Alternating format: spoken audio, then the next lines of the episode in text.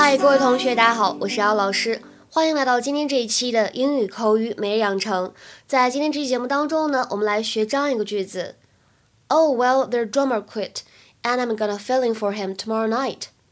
Oh, oh well, their drummer quit, and I'm gonna fill in for him tomorrow night. Oh well, their drummer quit, and I'm gonna fill in for him tomorrow night.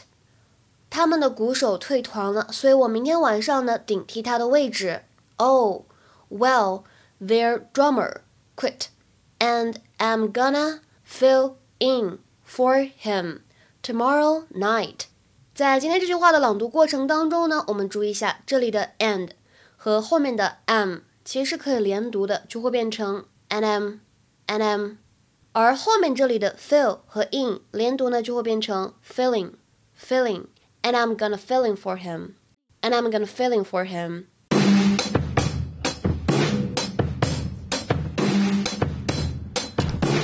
Hey, I got Chinese. Sweet, I'm starving.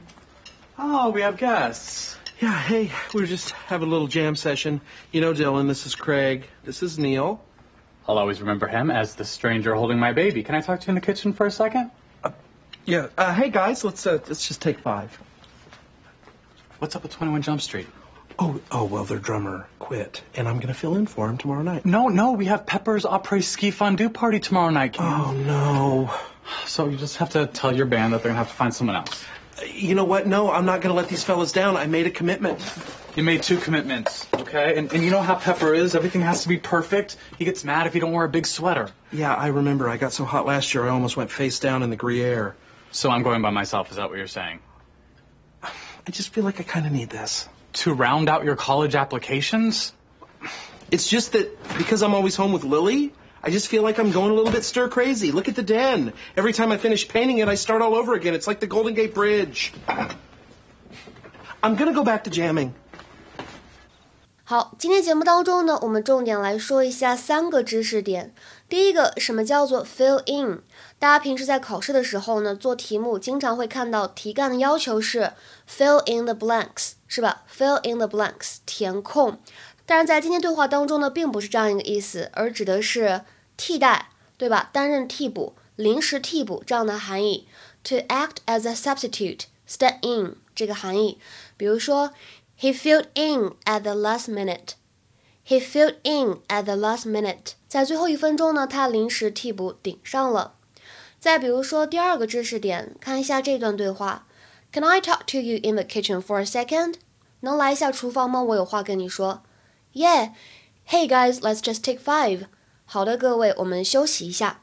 Can I talk to you in the kitchen for a second? Yeah. Uh, hey guys, let's uh, let's just take five. 这里什么叫做 take five？ 它呢在这里用来表示休息一下，休息一会儿，to take a short break。它其实呢这里的 five 指的是五分钟，所以我们可以说 this term is short for take five minutes off，就是休息五分钟的意思。它是一种简称，叫做 take five。比如说看这个例子，I've been painting all morning. Can I please take five? All right, fellas, take five. I've been painting all morning. Can I please take five? All right, fellas, take five. 我已经画了一个早晨了，我能歇一会儿吗？我能休息一下吗？好的，大家休息一下。